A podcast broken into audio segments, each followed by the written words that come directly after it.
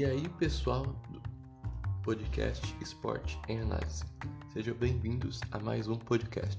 Nesse podcast eu vou falar sobre a história do vôlei sentado, como vocês me pediram bastante para falar sobre um esporte paralímpico.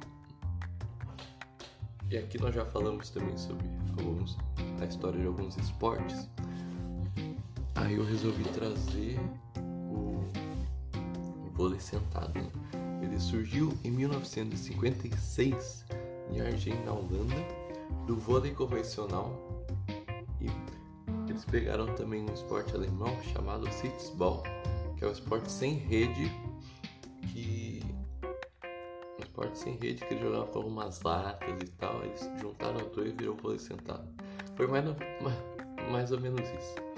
É, e as para Aí ele foi criado em 1956. Aí em 1976 ele foi para as Paralimpíadas de Toronto como exibição.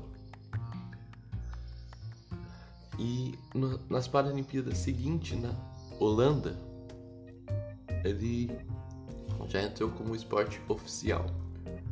E até as Paralimpíadas de Sydney 2000, apenas os homens poderiam participar.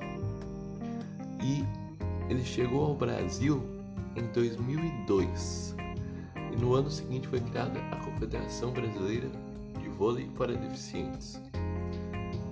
E em 2003 também o Brasil no masculino disputou o Parapan americano e conquistou a prata no masculino. E no Mundial de 2014 ficou em segundo lugar conquistou mais três ouros também no para, para Pan-Americano. Então o Brasil tem uma prata e três ouros.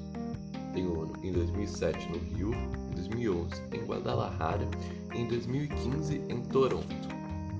Já o feminino tem duas pratas em para Pan-Americanos em 2003 e em 2015 e tem um bronze em Paralimpíadas. E como que funciona? Agora eu vou explicar para vocês as classes, né, para você jogar. Por exemplo, a classe 1 é para quem tem uma deficiência motora. Como eu, por exemplo, eu poderia jogar o, o vôlei sentado. É, o, e a classe 9, que é a última, já é para quem tem uma amputação, já é alguma coisa mais grave, assim. Teve algum acidente, teve que amputar uma perna. Acontece muito isso no, nesse esporte, já, já vi muitos relatos de gente que su, su, se superou com o esporte. É muito, muito legal esse esporte.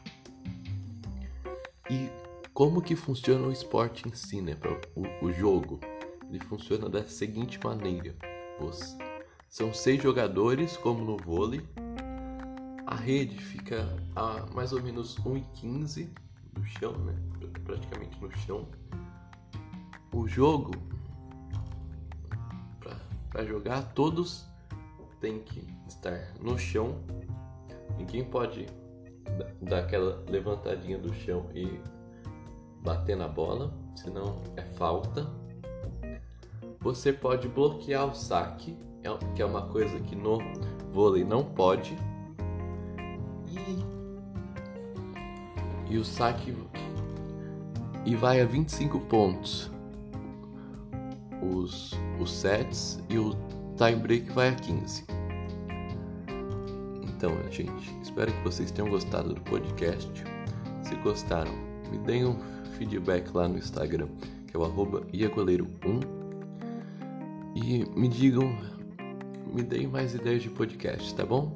Beijo para vocês e falou. Fui.